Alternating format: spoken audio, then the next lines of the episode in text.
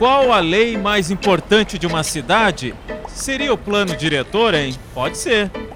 Essa lei que regula a vida urbana, e são tantos temas envolvidos: mobilidade, espaços públicos, altura de prédios, moradias, árvores, calçadas. Pois esse plano diretor precisa de uma revisão. A última foi feita há muito tempo, há 13 anos, em 2010.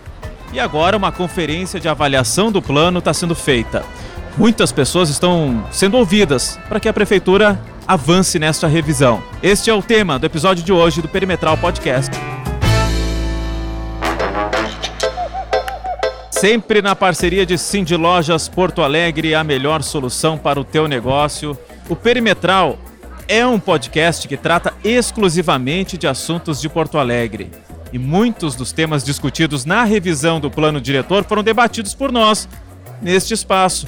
Por isso hoje viemos aqui para PUC, montamos nosso estúdio aqui, bem na frente do salão de atos da universidade, onde está sendo feita a conferência para apresentação de propostas a esse plano diretor. A gente está gravando no dia 9, quinta-feira, último dia de debates. E comigo, sempre ele, PG. Oi, Paulo Germano. Oi, Léo. Boa tarde, um prazer estar aqui contigo nesse debate fundamental para o futuro da nossa cidade, né?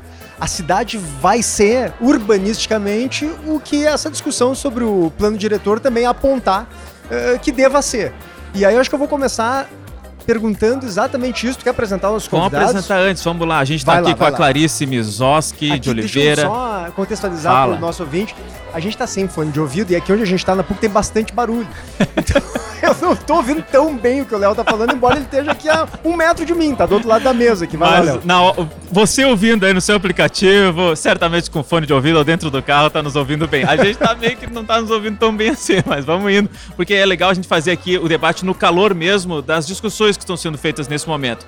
Na nossa mesa aqui neste momento, e podem surgir outras pessoas por aqui também, porque tem muita gente circulando. A gente está com a Clarice Mizoski de Oliveira, ela é professora de arquitetura da URGS, co-presidente do IAB, da seccional do Rio Grande do Sul, Instituto de Arquitetos do Brasil. Clarice, muito obrigado pela presença aqui no Perimetral. Obrigada, eu que agradeço o convite. Estou muito e... feliz de estar aqui com vocês. Obrigado, Clarice. Secretário Germano Brem, do Meio Ambiente, Urbanismo, Sustentabilidade. Germano já teve no Perimetral, lá no nosso estúdio, né? Agora a gente está aqui na Muvuca fazendo essa discussão toda, está coordenando, ou segundo ele mesmo diz, está tentando coordenar essa conferência que está tendo muito debate, muita discussão, muitas propostas. Secretário, obrigado pela presença aqui no Perimetral. Uma alegria estar aqui com vocês de novo, podendo falar um pouquinho do futuro da cidade nesse momento importante, né? Ouvindo a população de Porto Alegre. Muito bem. E aí, PG? Léo, então, eu, eu, eu, acho que é importante a gente começar pontuando é, justamente para que lado a gente vai, é, secretário Germano, né? Qual é a intenção da prefeitura e os debates estão apontando para qual rumo. Depois eu quero que a Clarice diga quais são os receios desse rumo que o debate para o qual o debate está apontando. Se é que ela tem receios também, né, Clarice? Enfim, diga para a gente, secretário, por favor. Então, realmente é um momento de discussão, a gente está dentro da etapa de leitura da cidade, né? O plano diretor ele tem uma metodologia previamente aprovada e ao longo desse ano a gente vai produzir esses diversos debates. Fizemos já oficinas uh, territoriais, fizemos uh, seminários, uh, exposições e hoje então a gente está na conferência de avaliação do plano diretor vigente para a gente saber que, que deu certo, o que, que não deu certo, funcionou, se a cidade deveria crescer. É um diretor vigente que é de 99, 99, né? uma atualização em 2010 muito pequena e agora a gente quer fazer uma mudança um pouquinho mais profunda, porque naturalmente as cidades evoluíram, o mundo evoluiu de lá para cá e a gente precisa, né, uh, uh, reavaliar, vamos dizer assim, a nossa estratégia de crescimento da cidade. Mas já dá uma noção pra gente, assim, Germano. Então, né, eu acho que assim, nesse momento hoje a gente trabalha a leitura da cidade para logo em seguida fazer essa compatibilização também com os estudos técnicos, com os nossos urbanistas, que a gente tem, né, uma visão, um posicionamento, uma compreensão, a gente estuda afinal a matéria e a gente vive a cidade. Mas antes de a gente construir proposta, a gente precisa cruzar também qual é esses anseios da sociedade, a visão dela, a visão mais comunitária, para depois cruzar um pouquinho com essa visão mais técnica. É o que eu digo, o urbanismo evoluiu e hoje tu tem muito presente já esse conceito de uma cidade mais adensada, de a gente concentrar, vamos dizer assim, o desenvolvimento, o crescimento onde existe uma infraestrutura, tu tentar condensar mais nessas regiões mais centrais, que eu acho que foi um equívoco, um erro, enfim, se produziu cidade de forma horizontal, a gente tem bairros muito distantes que dependem muito de ônibus, de posto de saúde, de escola e, consequentemente, geram impacto no meio ambiente, no transporte. Então, é, uma das premissas que a gente traz é, para essa revisão, naturalmente estamos sujeitos aqui à discussão, é a gente conseguir concentrar essa cidade num território né, jamais organizado. Para isso vai precisar de uma cidade mais alta, acredito eu. Consequentemente, é um dos pontos que se traz, não isoladamente, mas assim, é natural que se revise os processos de altura. Eu acho que assim, antes tu se tinha, no, nos planos diretores anteriores, tu tinha determinados limites de altura, de afastamento, de recuo, indo para a questão das regras construtivas, né? Por que, que se tinha isso? Porque tu tentava alcançar um determinado padrão de habitabilidade, de saúde pública, de insolação. Então, se calculava, bom, eu acho que é adequado, vamos dizer assim, a gente ter esse afastamento, ter uma cidade mais ajardinada, né, não tão presente à rua, porque isso dá uma condição de ar, de clima melhor. Hoje o mundo evoluiu e tu tem software, tu tem tecnologia, o urbanismo evoluiu, que tu consegue mensurar e atingir esse objetivo de uma forma muito mais efetiva, né? Calculando, não, talvez a gente libere um pouco mais de altura especificamente, mas a condição da habitabilidade, a insolação, ela vai ser melhorada de que tu ocupar todo o terreno, né, com a edificação. Ou talvez, né, este recuo que se tinha, uma cidade mais afastada da rua, ele gerou uma consequência. A gente tem menos caminhabilidade naquele espaço, não tem tanta ativação né, do espaço público. Então, bom, temos que revisar, tu entendeu isso? Porque hoje a gente já tem mais presente esse conceito assim de que tem que aproximar mais a calçada, né? Isso tem é, pesquisas eh, já comprovado, urbanistas do mundo né, falam sobre isso. Então são conceitos que a gente quer trazer para a revisão do plano diretor, certamente vão vir para Esse debate. afastamento que o secretário fala, antes de passar a bola para Clarice, é a, a, a, gente tem com muita frequência em Porto Alegre aqueles prédios, né, especialmente construídos dos anos 70 para cá, eu acho, em que tem um jardinzinho na frente, né? Então o prédio ele é afastado da calçada, ele começa ali adiante. Porque no primeiro momento se entendeu que aquilo, bom, traria alguma relação melhor com a natureza, enfim. O que o secretário está dizendo é que como ele está muito distante da calçada, ele não tem uma... O passeio público se torna menos interessante, mais monótono, né? Do que se tivesse uma relação direta com o que está ocorrendo ali na fachada, né? O que vocês chamam de fachada ativa. Professora, concorda com isso? Acha que é por aí? O plano diretor precisa ter essa preocupação de fato? E quando o secretário fala em cidade mais alta, ele também está falando que a cidade deve crescer para cima, né? E não para os lados, como, segundo ele, está ocorrendo hoje. Então, é, eu acho que essa tem os parâmetros urbanísticos são complexos, a gente sabe, né? Então, só fazer uma pequena diferença, assim, acho à que... vontade. O Germano fala dos em termos de afastamentos, a gente tem os recuos laterais, os recuos frontais, né? E essa tua é, colocação é, se refere ao recuo de jardim, especificamente. É um dos muitos afastamentos que a gente tem, vamos dizer uhum. assim. E uh, o, o, problema né, do recuo de jardim numa, na, na, na ausência, na impossibilidade de uma fachada ativa é o gradeamento é o muro que se constrói, né? Entre a fachada de fato do prédio e a calçada, porque é permitido que exista né, essas grades. Então a gente caminha na Cidade Baixa, por exemplo, na Lime Silva, né? Se constrói um muro de grades ou uh, muros de vidro ainda, né? Aqui a gente tem a possibilidade de não ser muros opacos, como tem em cidades de Recife, né, em outras cidades no Nordeste, são muros mesmo. Isso causa uma insegurança urbana, uma falta de dinamização é, do local. Mas existem, né? Acho que o que está em, em, discussão aqui hoje, nesses dias de debate, é as possibilidades do futuro para Porto Alegre, né? O que, que se deseja, o que, que se sonha para uma Porto Alegre do futuro. E quando a gente fala em adensamento, a gente está falando num modelo de cidade. E é preciso, de fato, né, discutir que modelo é esse que Porto Alegre quer perseguir para os próximos anos. Mas é importante também a gente é, entender e, e tentar é, coordenar uh, um adensamento da cidade que possibilite uma infraestrutura ociosa né? Claro que até um certo ponto, porque se a gente é, ocupa demais a infraestrutura, ela passa a gerar deseconomias. Dá, um exemplo prático para a gente, professor, por é, favor. Vou citar Recife de novo, já que a gente está falando do Nordeste. Uhum. Em Recife tem muitos prédios que são a Boa Viagem é um bairro muito denso com prédios em altura, é, mas muitos prédios são ocupados até o quinto andar. Pessoas não moram acima do quinto andar. Por quê? Porque tem muita queda de energia. Não tem uma infraestrutura que acompanhou o, dens o, o densamento. Então, isso gera uma deseconomia, inclusive, para o setor da construção civil. É importante, e aí, é, como o secretário falou, né, hoje em dia existem muitos é, instrumentos que nos ajudam a medir é, essa, esse desempenho da infraestrutura. Então é preciso ter atenção para isso. Acho que esse é um ponto, né? Entender até onde nós temos sim infraestrutura disponíveis na cidade consolidada e adensar, dentro dessa possibilidade.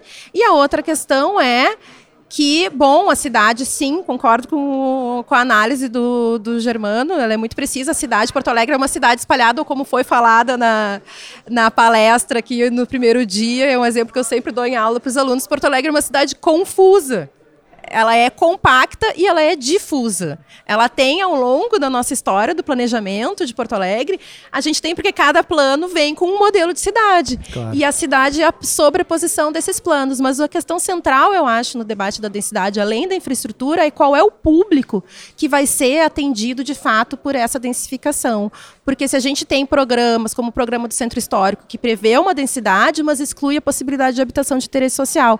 Então a população que está morando na periferia não é Vai atendida pelo esse adensamento. E Porto Alegre a gente sabe que não tem um crescimento populacional, né? Então, quem é que vai morar? A gente vai estar, tá, vai, vai ter uma migração para esses centros, mas que perfil de usuário, né, desses bairros com esses novos prédios que vão ter aí, se não vierem acompanhados de políticas sociais, eles vão ser para um perfil muito específico e não vai resolver o problema da cidade. E essa revisão, Paulo, se me permite acrescentar, né? Ah, fala em adensamento, adensar onde tem infraestrutura, consequentemente vem um debate bastante polêmico. Tá bem. Bom, mas na, na minha casa, no meu entorno, eu não quero adensamento. Não quero novos prédios, eu não quero novos, eu quero a minha casa com jardim, eu não quero o vizinho do, do meu lado. Então, é uma reflexão que tem que ser vista agora na revisão do plano diretor, porque tem inúmeras áreas da cidade com um potencial de serem revistos e, no entanto, tem movimentos organizados que são contrários a essa urbanização.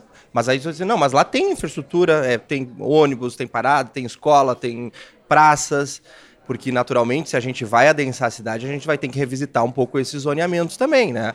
Aí tem regiões, vai pegar, aí dando exemplos, Três Figueiras, Chácara das Pedras, ou vai para Vila Assunção, né? Ah, a, a Vila Assunção, Conceição, são, tem características bem residenciais, de casas, vão mudar isso, né? Vamos, tem que, tem essa que, ideia? Tem que Não, a gente quer trazer naturalmente para esse debate, eu acho que assim, é, são reflexões que tu tem que fazer, porque especialmente eu vejo sobre a Vila Assunção. Eu acho belíssimo aquele modelo de cidade que tem lá. Mas hoje tu visualiza um grande número de imóveis para alocar, consequentemente tá, uma maior insegurança. Tu, tu, tu, consegue visualizar já a ociosidade do bairro vai se perdendo. Naturalmente aquelas Por outro lado, secretário, desculpa interromper, a gente tem o caso do Bonfim, que eu acho que as construções são anteriores e que os prédios são é tudo emparedado, né?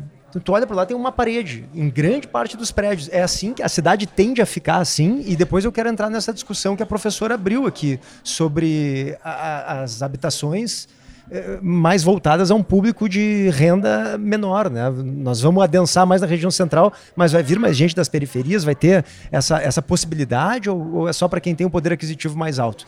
Duas coisas, né? Eu disse. Não. Desculpa.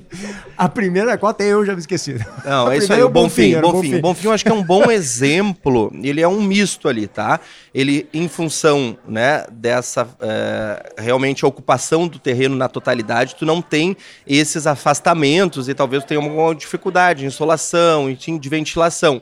Mas, ao mesmo tempo, ele tem a fachada ativa, que é tão desejada e defendida pelos urbanistas, tem e tu vê, tem vida, né? O Bonfim tem loja, tem comércio, assim, ele é um exemplo de uma cidade vibrante que a gente quer construir, um modelo de cidade que a gente gostaria de construir, naturalmente se verificando talvez, e aí, bom, o reflexo das alturas é tu ter uma ocupação um pouquinho mais afastada, vamos dizer assim, dos outros prédios para garantir essa circulação, entendeu, de ar, talvez subir um pouquinho mais, né, põe a polêmica aqui, sobe um pouquinho mais de altura, mas consequentemente tu garante esse afastamento com relação aos outros prédios, mas sim traz para a rua, né, o máximo possível, comércio, né, serviços, enfim, absolutamente tudo, porque isso é a cidade vibrante que a gente quer. Que é o que tem ali na João Teles, na Felipe Camarão, né? É Exatamente. Aí, aí, tu tem ou a cidade que nem, né, de 15 minutos ou 20 minutos, né, onde tu pode caminhar e ser atendido, entendeu? Com tudo, absolutamente tudo, né? Uh, usando, assim, caminhando no, no, entorno do seu bairro. O outro ponto, né, que tem que ser, ser visto assim, realmente tem regiões centrais da nossa cidade que tem uma infraestrutura disponível e que a gente não tem população, vamos dizer assim, para melhor equacionar os custos já que se tem com serviços públicos. Ah, o quarto distrito, centro histórico, tem um gasto lá com lixo, com iluminação, entendeu? Que se a gente tivesse mais população ali morando, consequentemente esse custo iria ser melhor distribuído, a cidade ia ser mais compacta, tu não ia precisar tanto do veículo, do transporte, menos poluição, enfim, os efeitos decorrente, eh, decorrente disso. Por isso a gente sempre tem tentado trazer nas nossas políticas públicas e no centro histórico e no quadro do distrito positivamos isso na lei, ainda está em fase de regulamentação, é a gente dar incentivos, descontos para produzir esse tipo de habitação que a gente entende que responde bem ali para o centro histórico, quadro distrito, que é universitário, que é habitação de interesse social. Na nossa perspectiva, a gente quer zerar, dar o, o, dar o desconto do solo criado, que é aquilo quando tu vai empreender a partir de um determinado tamanho da construção, vamos tentar referir assim para ser compreensível, tu tem que pagar poder público o solo criado, compra, né? Então a gente quer uh, zerar, dar o desconto total. Não, olha, se for produzir habitação de interesse social, tu não vai pagar, entendeu? Uh, o, o, o, solo criado. Outras formas, né? O desconto próprio de IPTU, né? No quarto distrito ali tem uma zona que a gente mapeou. Então, se tu produz habitação de interesse social, tu né, atende a um dos requisitos que a gente exige para fazer jus ao programa e, consequentemente, ter a isenção de IPTU né, por um período. O Centro Histórico também né, tentamos, estamos fazendo a regulamentação, mas a gente entende que sim, que tem espaço nessas áreas e que é a população que responderia de forma uh, mais efetiva. Mas é um desafio, porque assim, são incentivos, a gente escolhe tributário, Câmara de Vereadores, tem que deliberar, né? Como que a gente consegue diminuir talvez o custo da construção, consequentemente, né, o custo dos apartamentos. É um desafio. A gente está chegando na hora do intervalo, estamos no, no intervalo da conferência aqui, deu uma diminuída no, no, ruído, no som ambiente, a gente consegue se ouvir melhor agora. Sabe que eu até achei que a gente fosse entrar no, na, na altura dos prédios um pouco depois, mas já entramos rachando já na altura dos prédios. E já vou ser bem direto também, secretário. Claro, fazendo a ressalva, gente, isso tudo é uma discussão, não é uma opinião de que vai virar já, já é um anúncio, não, é tudo uma discussão, um debate que está sendo feito. E aí eu já vou direto, secretário. Mais prédios na Orla é uma ideia que agrada a prefeitura? Então, nessa discussão que a gente comentou, especialmente com essa ativação do espaço público, né? As fachadas ativas, de que forma a gente viabiliza isso? Porque quando tu leva a população, pessoas para esse espaço público, tu cria uma vitalidade urbana não só no final de semana, tu tem uma ativação durante a semana, em dia útil, de noite, né? Consequentemente, tu melhora os índices de segurança, porque tem vida né, urbana e é o que a gente se deseja, eh, deseja no modelo ideal de cidade. Eu acho que a Orla a gente tem que fazer uma reflexão que, de fato, a cidade ela está um pouco afastada. A Orla é uma orla de lazer, de final de semana, ela não está tão conectada ao exemplo que a gente tem talvez do Rio de Janeiro ou Tel Aviv ou outras cidades do mundo assim que tu tem essa integração com o centro, né, com a vida urbana.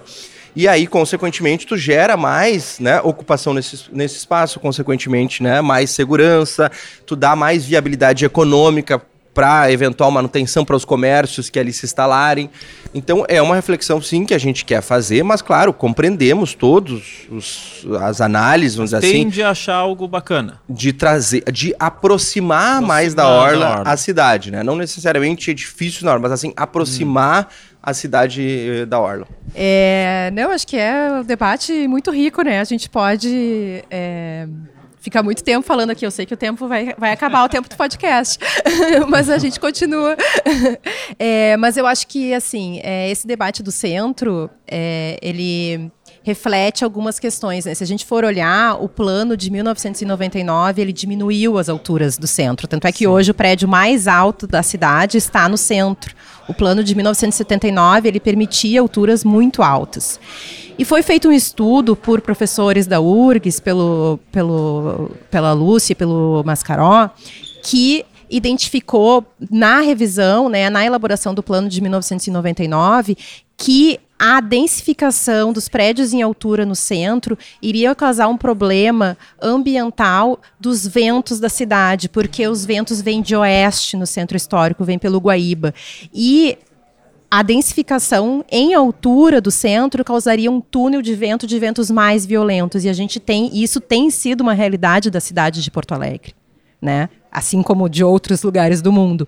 Então eu acho que tem uma preocupação aí muito importante quando a gente fala de densificar e quando a gente fala de densificar a orla. Não é só tapar o sol. Não é sol. só tapar o sol, né? Então uh, eu acho que isso precisa ser visto, acho que isso precisa ser levado em consideração, porque enquanto arquitetos e urbanistas, né, a, nós temos a responsabilidade muito séria perante a vida das pessoas em última análise.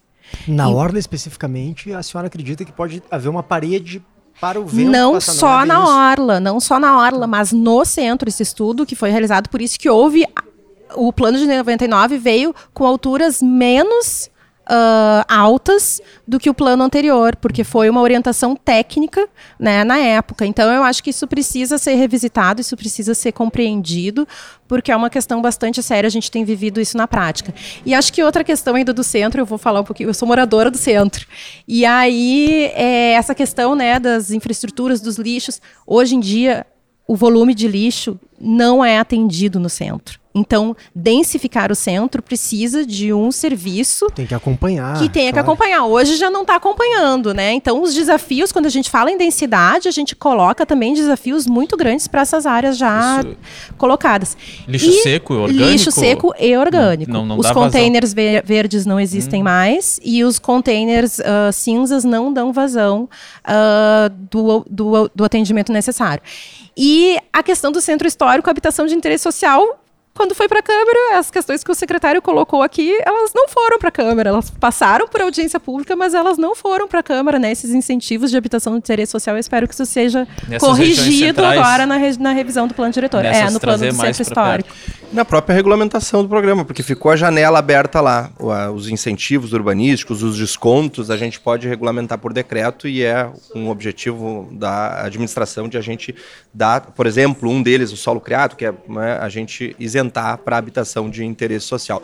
Mas eu acho que o mundo, né, especificamente, a, a, professora traz o exemplo da universidade, que naturalmente naquele momento que se discutiu em 99, depois atualizado em 2010, era o que se tinha realmente os estudos, né, eram as avaliações, e isso refletiu na lei. Eu acho que hoje a gente evoluiu do ponto de vista urbanístico, assim, tem outras tecnologias que tu consegue mensurar aquilo que eu comentei, esse tipo de situação, e a gente talvez dá mais liberdade. Por isso, um dos eixos aqui que a gente discute na, na, hoje na conferência, no, nesses três dias de conferência, é o desempenho das edificações, né? Para de que forma né, tu atinge esse objetivo. Porque a gente quer também dar liberdade, quer dar inovação, quer ver algo diferente, nós não queremos mais ver em função daquele afastamento, aquele recuo, aquele padrão arquitetônico que a gente vê Porto Alegre, que é uma caixa com a caixa d'água em cima porque é em função desse regramento. Justo, olha, não, tu tem que afastar tanto, se subir tanto, tu vai afastar mais, aí tu cria esse padrão arquitetônico. Em contraposição, por exemplo, no quarto distrito, que recentemente a gente aprovou o programa e a gente deu essa liberdade de forma, vocês viram o prédio mais alto de Porto Alegre, 127 metros de altura, aprovado recentemente, ele já tem uma forma totalmente diferente. É em função do quê? Dessa liberdade de regime, de, de, de, de, de regramento urbanístico que o plano diretor atual é muito restritivo e a gente permitiu nesses programas já. Mas, secretário, nesse debate que está sendo feito aqui, eu infelizmente não estou conseguindo acompanhar os dias. Existem, eh, tem pessoas com posições contrárias, mais resistentes, tem liberais, conservadores nessa, nessa discussão. Vocês estão conseguindo fazer um, um debate ou é todo mundo pensando igual? Não, acho que é bem eclética a participação. Assim, a própria tem... professora Clarice pensa diferente. Exatamente. Senhor, né? Em alguns pontos discordamos, outros concordamos e é natural desse processo. Então tu vai ver os debates aqui tem manifestações muito incisivas. A gente tem defensores da sua área, da sua perspectiva, do seu bairro, né? Em contraposição temos outras visões de cidade mais liberais, né? Então é, o desafio do poder público é tentar compatibilizar, né? E refletir um pouco a visão da maioria. Mas difícil sim de acharmos às vezes consenso nos pontos, porque assim é natural do ser humano, da sua evolução, do seu aprendizado, da sua cultura, enfim, é, que ele chegue nessas conclusões. Então, assim, nosso desafio é tentar compatibilizar um pouco tu, tudo isso para depois submeter à Câmara de Vereadores e virou lei, aí temos que aplicar, né? É, eu acho que o, o, desafio realmente, né, de mediar todos esses interesses e encontrar uma forma de equalizar, né, que não apenas alguns setores da sociedade sejam beneficiados com o plano, mas que toda a população de Porto Alegre, a partir de todas as suas diferentes especificidades, tenha um lugar para chamar de seu no plano diretor. Então, e na cidade, e isso vai se refletir, tem um lugar para chamar de seu na cidade de Porto Alegre, né, para poder desempenhar essa vida com dignidade. E eu acho que sim, os, os temas são. Acho que o primeiro dia foi muito rico as palestras, né? O formato de ter dois palestrantes por eixo foi muito interessante, porque já mostra, né? Às vezes dentro da mesma palestra posições é, diferentes, uh, mas eu gostaria de ver, e eu acho que muitas pessoas também gostariam de ver um evento sendo realizado no final de semana, para que as pessoas pudessem participar, né? Para que não fosse é, mais uh, técnicos ou pessoas que técnicos da prefeitura ou pessoas que conseguem se liberar, que têm o privilégio de poder, assim como eu, né? Tem o privilégio de poder se liberar em algum turno para poder estar tá aqui presente, se liberar do trabalho para poder estar tá aqui presente. Então, participação social de qualidade se faz com horários e com locais possíveis para fomentar essa participação. Eu acho que é, esse evento está sendo sendo né, um, um, avanço nas políticas de participação social da prefeitura, mas eu acho que a prefeitura, na revisão do plano diretor, ainda pode fazer muito mais e muito melhor.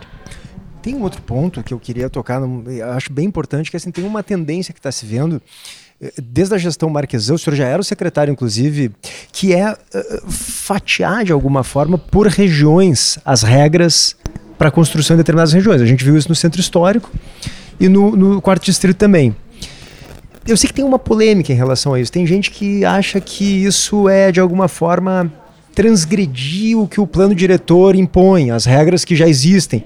Eu queria, inclusive, que a senhora comentasse sobre isso, professora Clarice, porque ah, o Germano agora comentou também sobre algo que é a própria tecnologia vai nos dizer se em determinado ponto dá para subir mais ou não determinado. Isso eu queria entender. Eu não sei como é que funciona isso. Se cada prédio é uma altura. Como é que é esse software que diz como é que deve ser cada prédio? Isso para mim ainda é algo distante. Eu queria entender melhor. Sim, iniciando então, acho que são padrões de desempenho, assim, efetivamente tu consegue mensurar, a insolação que hora, da onde que o sol vai, para onde ele vai e qual é o alcance especificamente, né, na insolação. Qual é o alcance dele se ele prejudica eventualmente algum espaço público, né, alguma área verde da cidade. Mas, né? mas minha dúvida é se isso não está escrito numa lei, não há possibilidade de se eh, eh, não seguir isso com maior facilidade. Essa é a minha dúvida. Mas assim, né, o, o trabalho do executivo da prefeitura é tentar refletir, vamos assim, esse processo de construção da cidade se usando dessas ferramentas disponíveis, né?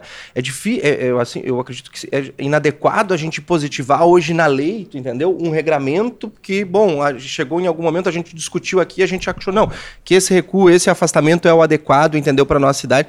Se na verdade e aí comprovado, a gente conseguiu e fez apresentações nesses programas específicos que aqueles padrões que se tentou atingir com essas restrições, elas não foram atingidos, que aquela insolação, aquela ventilação, aquela proteção que estava tentando alcançar e contraposição, se a gente tivesse erguido talvez uma torre um pouco mais alta, o objetivo teria sido atingido. A gente consegue comprovar, tu entendeu isso hoje com essas tecnologias e naturalmente deixar espaço para quem estuda, né, essa área que são os urbanistas, arquitetos, pessoas qualificadas assim para tentar alcançar, né, uh, o melhor nível de desenvolvimento da, da, da cidade.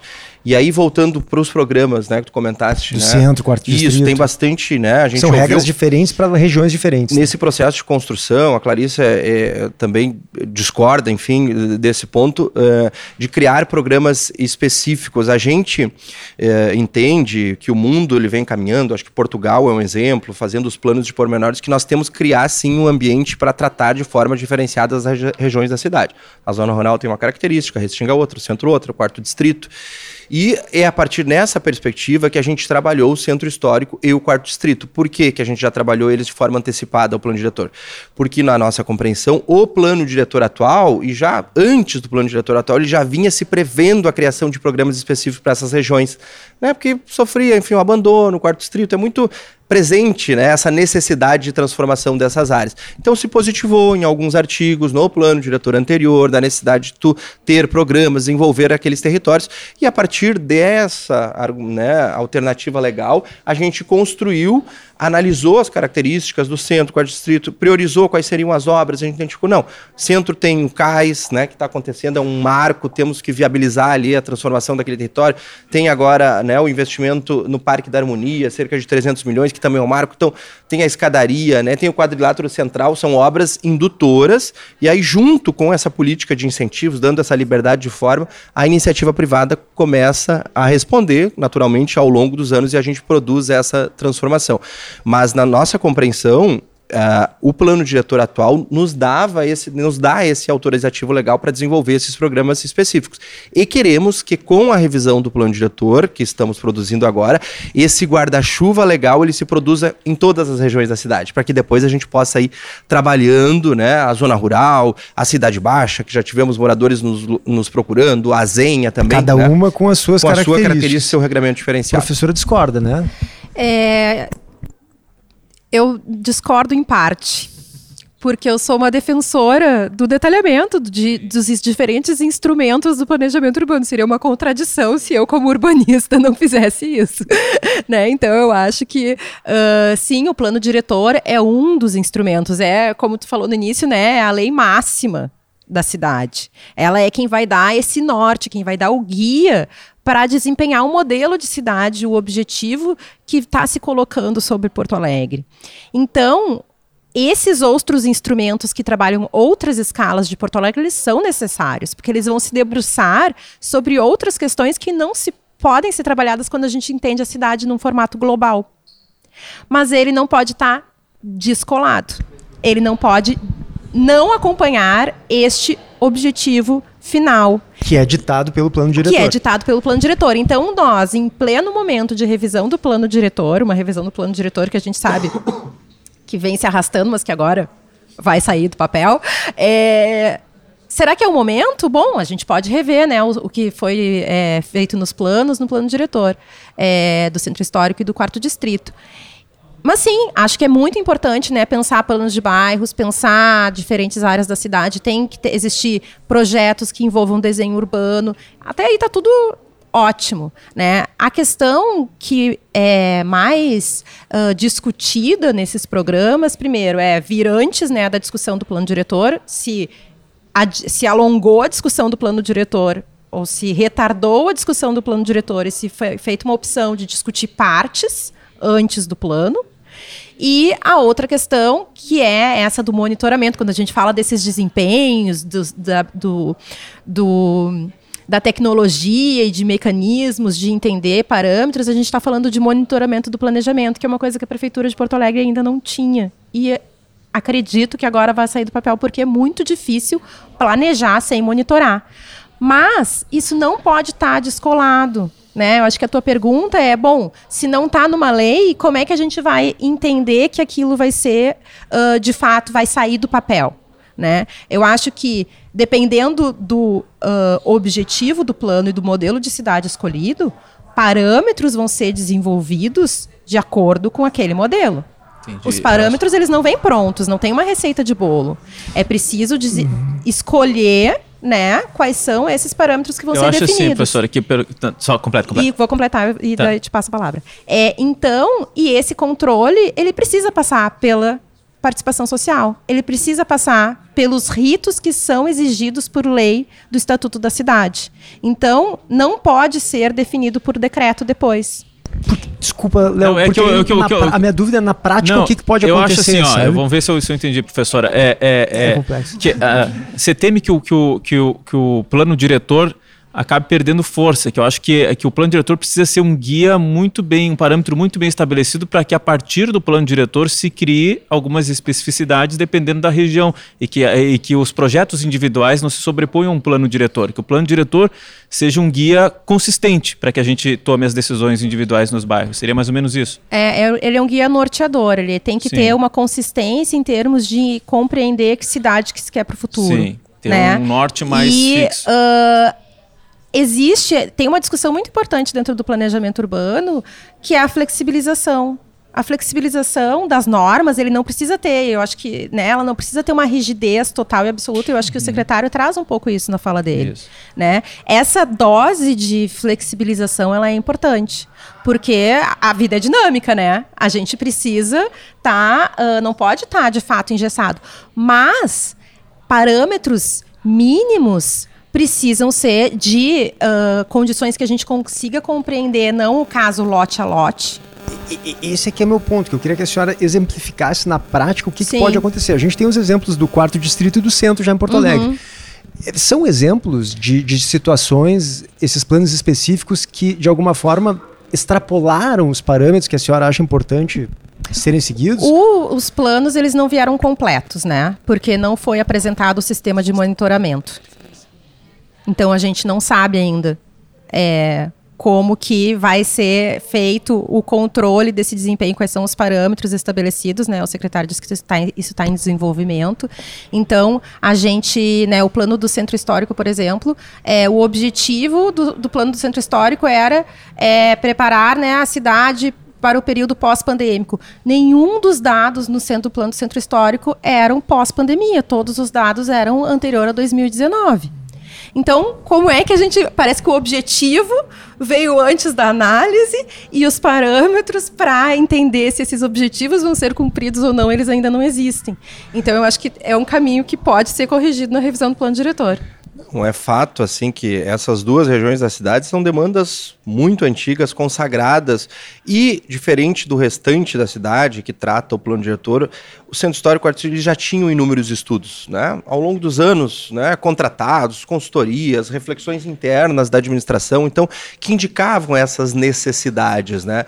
E a gente quis transpor naturalmente com essa autorização legal essa visão mais transformadora, com uma liberdade, né, arquitetônica, inovadora para essas regiões para induzir de fato essa transformação.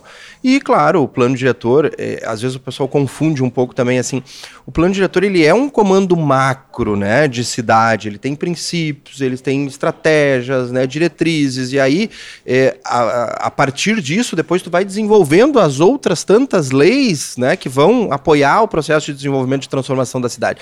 E nós não conseguimos, né, de forma detalhada, né, chegar nesses territórios no plano diretor. Por isso a importância de ter esse guarda-chuva legal, ao exemplo de que, por exemplo, Curitiba, que é uma cidade urbanística sempre referência assim para nós, no em Curitiba eles têm o, no plano diretor um conteúdo mínimo de plano diretor, que é o que o estatuto da cidade determina.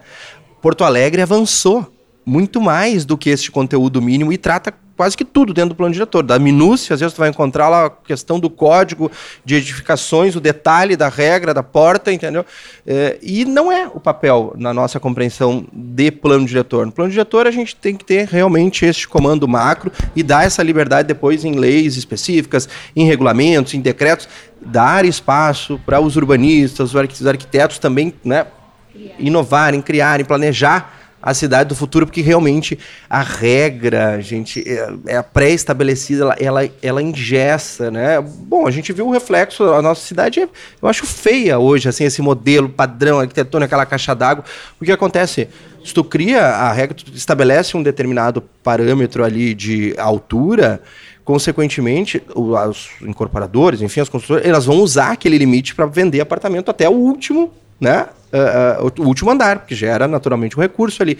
Se a gente não dá uma liberdade para tu construir acima disso, por exemplo, um rooftop, algo diferenciado, um modelo arquitetônico, uh, tu não vai ter essa solução arquitetônica para a cidade, porque ele vai usar realmente aquele limite lá para construir apartamento.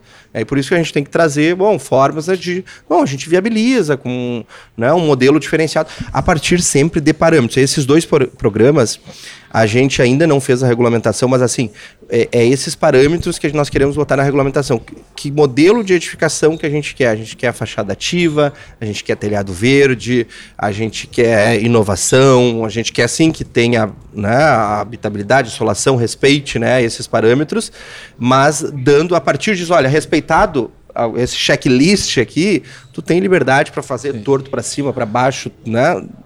Enfim, o, o que a inovação permitir. Você falou aí, secretário, da, da minúcia, do detalhamento, que por vezes pode não aparecer no plano diretor. Mas deixa eu te perguntar algo que a gente debateu no episódio anterior aqui do Perimetral.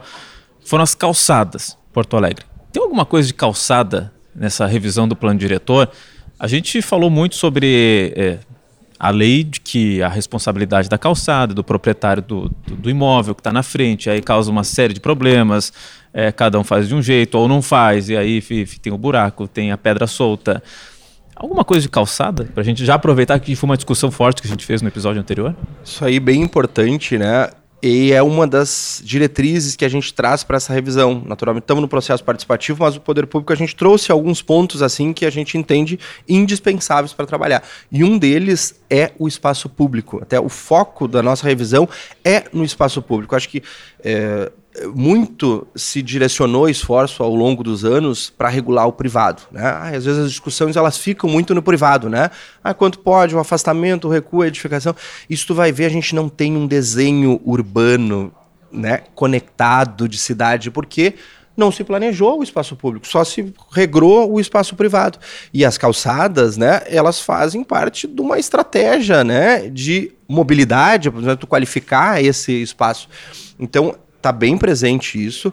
Naturalmente, né, eh, tem que ser revisto, especialmente. Ah, tamanho das ruas é objeto de revisão do plano diretor, a, o tamanho das calçadas, esse ponto de tu trazer as edificações para essa relação entre o público e o privado, eu acho que isso é um foco que a gente tem que ter, entendeu, na revisão, esse olhar, não tanto que eu digo no privado, mas assim, a relação entre o público, isso nós temos que se preocupar, entendeu?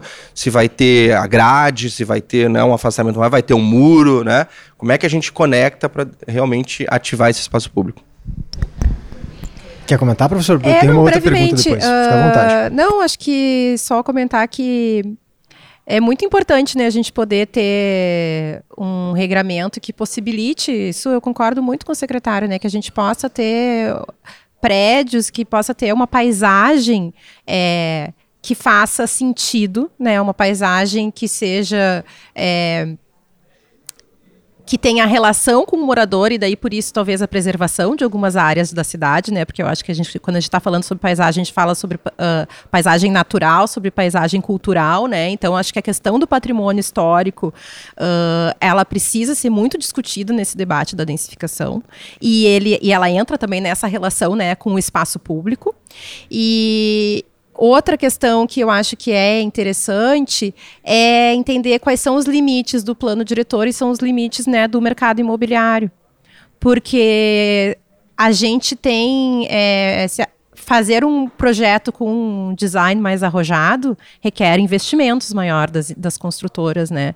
Então, eu acho que essas coisas elas andam associadas. Então, bom, se o, a prefeitura libera um, um limite até uma altura, não precisa liberar mais um andar para ter rooftop. É 10 andares com o rooftop, com o rooftop nos 10 andares. Não precisa subir um pouquinho a mais, né?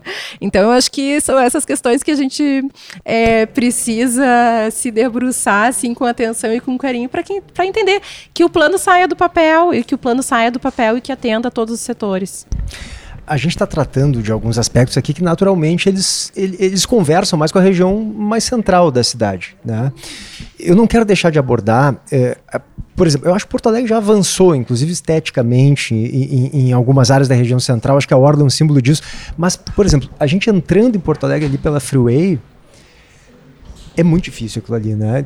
É, é uma cidade que eu acho que expõe as mesmas mazelas de 30 anos atrás. Né? Então, o que, que a gente vê? Subhabitações, a gente vê degradação, insegurança, uma pobreza que não é só da porta para dentro, né? Não há como ter uma qualidade de vida agradável com aquele ambiente urbano ali. É o problema só vários... de ver, né? É o problema de existir aqui. Eu estou me referindo é. à entrada da cidade, Léo, porque é simbólico, né? é. né? Mas eu acho que todas as, as rebarbas, né? As bordas de Porto Alegre, acho que sofrem com isso. O que, que o plano diretor pode abordar uh, eh, para melhorar de fato essa situação, que, como eu disse, é antiga, né? Faz décadas que a gente tem esse problema. Sem dúvida. Mas meu, eu me permito avaliar que eu acho que um pouquinho se evoluiu, né? Um pouquinho se evoluiu. Eu acho que tem muitos desafios, especialmente aquela região do quarto distrito, é o que eu digo, é um dos exemplos e a gente com o programa, né, de regeneração urbana, os incentivos que a gente está produzindo, a gente espera refletir, melhorar um pouco mais, né, aquele território, criando essa ambiência que a própria iniciativa privada, ela vai respondendo e vai fazendo essa transformação, porque o poder público, enfim, os recursos são escassos, acaba que sempre direcionando para a saúde, para a educação, o urbanismo, a forma, a cidade, o embelezamento, ele não, não tem dinheiro no orçamento, a gente não chega na vez, porque saúde, educação e segurança, quando vai discutir o orçamento lá, é, o, é a prioridade sempre, absoluta. Então a gente tem que criar sempre um ambiente com a iniciativa privada para estimular, não ser tão restritivo. Eu que eu digo que porque a cidade ela acontece independente da gente. Eu acho que no sentido de estimular. Aí sim tu tem a solução de cidade ade adequada, enfim, ideal que a gente busca. Esses territórios, sim, eles têm que ser trabalhados na revisão do plano diretor e aí, especialmente a produção de habitação de interesse social, como a Clarissa bem colocou, eu acho que tem que se ampliar um pouco mais. Está muito tímida em Porto Alegre, no nosso plano diretor, os incentivos para esse tipo de solução. É, é, tu veja que. É, um exemplo, tá? Tem, tu vai fazer um parcelamento do solo, tem uma respectiva doação, tá? A partir de 3 mil metros quadrados, tu tem que doar um, um pedaço do território. Aí, consequentemente, tu tem que doar, tu tem um custo né, decorrente disso, que incorpora naturalmente para o preço do imóvel. Acaba que afastando, talvez, essas habitação de interesse social na busca desses espaços espaços, porque tu tem que fazer essa doação significativa. Então, tem, eu acho que a gente tem que reduzir, entendeu, para habitação de interesse social, né? O solo criado, outro exemplo, né? criar formas, incentivos tributários, tu começar a trabalhar para realmente a gente conseguir produzir alternativas, regularização, enfim, e aí, consequentemente, a cidade vai se transformando. É, é, outra coisa que eu, ainda é uma dúvida que eu tenho, não sei se para ti, Léo, bate assim, ainda que tenha todos os incentivos possíveis, tributários, fiscais e tal, por que, que uma, uma construtora vai se interessar por fazer eh, moradias sociais, de impacto social? Eh, que retorno ela vai ter com isso? Porque alguém tem que comprar, seria o poder público para alocar essas pessoas? Eu, isso que eu queria entender melhor. Sim, é um processo. Existe dentro do órgão municipal e assim, né, estadual, é, aqui no caso do município, a Secretaria de Habitação, por meio do DEMAB, né, o Departamento de Habitação, que produz essas políticas públicas, que compra esses apartamentos a partir né, das inscrições, enfim, e, e, e, não gera, não, né, não tem nenhum ônus decorrente disso. E existe a produção de habitação que é feita de forma natural por empresas que ganham dinheiro com isso, no modelo econômico. A gente tem vários exemplos de empresas que produzem habitação com um custo né, eh, menor, vamos dizer assim. Só que para eles produzir esse custo e colocar no mercado esse preço de apartamento, naturalmente eles vão calcular tudo, todos os eles gastos que tiveram. custo Exatamente, que uma, construção, uma construção normal. normal. E hoje a gente vê na cidade, infelizmente, que se tem o mesmo custo que uma construção normal. Aí, Aí vale consequentemente, não é atrativo, porque a margem deles é menor. O é, apartamento, e... o valor, entendeu? É bem reduzido. Claro, mas, mas eu também estava me referindo a pessoas que não têm condições de comprar nem construção menor, nem maior, Quem tá nem, fora nem nenhuma. Do, né? Quem está fora do mercado né, uh, imobiliário ainda que dentro da vila exista o mercado imobiliário também, se vende barraco, né? Então, é, para quem está no setor de menor renda, não vai acessar esse mercado que vai ser produzido através de incentivos fiscais. Eu acho que incentivos fiscais é um caminho, mas ele sozinho e não é dá conta. O plano diretor poderia tratar disso, professor? Porto Alegre não tem contrapartidas. Os projetos especiais, eles têm medidas compensatórias e medidas mitigatórias. O que isso quer dizer? Nos projetos especiais, que é um dos instrumentos do plano, o empreendedor vai uh, arcar com uh, sim, em infraestrutura ou até a construção de novas habitações, se ele for é, precisar tirar aquelas habitações né, uh, do local para construir seu, empre seu empreendimento. Na prática, a gente tem o Barra Shopping. O Barra Shopping teve que fazer isso. Tinha a Vila da Foz, construiu-se novas habitações na Vila Nova, não num raio de proximidade à origem. Teve que construir né, novas vias, infraestrutura de trânsito, etc, etc. Mas são, são ações que ainda beneficiam, na verdade, o próprio empreendedor que fazem com que o empreendimento se viabilize. Porque não adianta um shopping onde que é carro, faça por um sistema carrocêntrico que não tenha vias duplas, triplas para que o carro é. possa acessar uma o, contrapartida para ele mesmo, né? É uma contrapartida para ele mesmo. Por isso que a gente não chama de contrapartida, Sim. a gente chama de compensação e mitigação de danos, né? Dos, do, do mal que ele vai causar para a cidade, ele tem que tentar corrigir. Mas a gente não tem as contrapartidas, que são sim investimentos que seriam de uma dimensão mais social. Então, é, eu acho que sim, né? A, a, cidade, a gente precisa pensar no financiamento da cidade. E existem, uh, mas esse pensar no financiamento da cidade não pode ser, ser simplesmente abrir as possibilidades para o mercado ter mais lucro e ter condições de, de, de, de uh, de fato é, produzir a cidade. Tem que pensar em medidas compensatórias para os setores sociais. Isso foi um ponto que foi trazido hoje, inclusive no debate no eixo de desenvolvimento social, a redistribuição, vamos dizer assim, dessas contrapartidas, porque hoje, tu vai ver, Paulo, elas existem, né? Tu tem, né, em algum nível, tu tem a doação de parcelamento do solo, tu tem o solo criado, tu, eles é, tem que fazer, ah, tem as medidas mitigatórias, é um outro instrumento, mas enfim, aonde se estabelece o empreendimento, ele eventualmente, o impacto que ele está gerando, ele tem que, ele tem que uh, resolver. Só que é mal distribuído, ou melhor, não chega na ponta. Por exemplo, o solo criado entra 40, 50, 60 milhões por ano lá para o fundo de habitação de interesse social, que é para quê? Para produzir, para comprar os apartamentos, tá? para aquela população que não tem condição de fazer um financiamento, não tem que comprar, então tem uma política pública decorrente disso, né? A Secretaria de Habitação tem essa responsabilidade e vai um recurso com trabalhando a situação existente, né? Vai 40, 50 milhões por ano, mas aí a dificuldade de produzir, de construir, as burocracias, enfim, de realmente não chegar na ponta. Então o plano tem essa condição, sim, de também né, achar formas mais simplificadas, de talvez não entrar o recurso, o dinheiro, mas construir, né, lá entregar, tu entendeu? Na ponta, direta, de forma direta, para a gente sair dessas amarras das burocracias e não alcançar para a população que mais precisa. Quem sabe tá aí mais um ponto importante que pode estar tá aparecendo nesse novo plano diretor que vai ser revisto. Secretário Germano Bren, já encaminhando o nosso encerramento aqui, eu queria que o senhor só fizesse um, um breve resumo assim do que, que, pode acontecer a partir de agora. Três dias de intensos debates e discussões nessa conferência aqui na PUC. A gente está aqui com o estúdio montado para fazer um pouco de. para repercutir um pouco do que está sendo discutido. O que acontece agora na prática? Daqui essas, essas sugestões são acolhidas, são discutidas discutidas internamente na prefeitura, se vai para a Câmara de Vereadores, dá um passo a passo aí objetivamente, por favor. Perfeito, né? Estamos na etapa de leitura da cidade. Ah. A conferência ela congrega um pouco também de tudo aquilo que a gente já vem tratando em seminários. Estava aberto, né? Quem quisesse podia vir aqui de graça. Exatamente. Claro, com a, com a, ressalva que a professora Clarice fez, um horário comercial, né? Muita, muita gente Esse, não. Exatamente. Esse é um dos momentos, mas existem Sim. tantos outros desse processo de leitura da cidade, de colher essas visões da cidade para a gente, a partir daqui, entrar depois para uma outra etapa, que é a que etapa aí... de sistematização e propostas. E aí também vai ter uma respectiva conferência conferência, porque aí nós vamos cruzar tudo aquilo, toda essa leitura que foi feita na conferência, que foi feita nas oficinas das regiões, que vai ser feita nas oficinas temáticas, que a gente vai ter ainda por temas específicos para realmente amplificar o debate.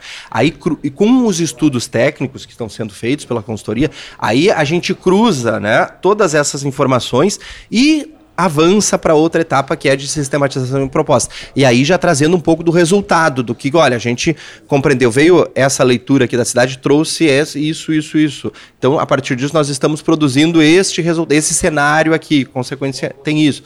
Então a gente avança né, para a segunda conferência aí já com cenários existentes, para depois consolidar lá numa minuta final e ser submetido né, à audiência pública, o debate da cidade, e aí remetido à Câmara de Vereadores. Tudo esse ano tudo esse ano. Expectativa, né, até o final do ano aí a gente remeter para a Câmara de Vereadores. Importante ressaltar, eh, a Câmara já sinalizou que vai é, criar a, a, a comissão específica para tratar do plano diretor de forma antecipada a remessa do projeto de lei. O que é positivo, porque a gente já tem né, os vereadores dentro do nosso processo Agiliza. na construção. E não só quando for remetido lá. Secretário Germano Brem, obrigado pela participação aqui, por nos atender aqui na nossa gravação do Perimetral Podcast. Professora Clarice, muito obrigado também pela conversa aqui com a gente. Eu que agradeço, foi muito bom o debate e o IAB está sempre à disposição. Muito Obrigada. obrigado. Eu duvido, PG, que tem algum outro lugar, programa de rádio, algum outro espaço que, que consiga aprofundar tanto essa questão do plano diretor, que é complexa, é extensa, tem muitos temas, mas o nosso podcast se propõe a isso, a debater as questões de Porto Alegre, não podia ser diferente, a gente está aqui na PUC, esmiuçando na medida do possível que a gente pode sobre o plano diretor de é, Porto verdade, Alegre. Não, é verdade. A gente se propõe justamente a isso, a tentar aprofundar mais assuntos que são fundamentais para melhorar a nossa cidade e a vida das pessoas que nela habitam. Professora, muito obrigado. Germano, muito obrigado. Foi um prazer receber vocês aqui. Perimetral, que tem a produção Pietro Menharte, na técnica aqui com a gente o Jean Marques e na parceria sempre Cindy Lojas Porto Alegre, a melhor solução para o teu negócio. Obrigado pela audiência. O PG, tô saindo de férias, tá? Então, assim. Ah, é, é verdade. Os próximos, dois é Dois comigo. episódios aí, te vira aí, tá, meu amigo? Tá, não, não. Vou, tentar, farei o possível. Toma conta aí da casinha. Valeu, Tchau, gente. Obrigado. Até a próxima.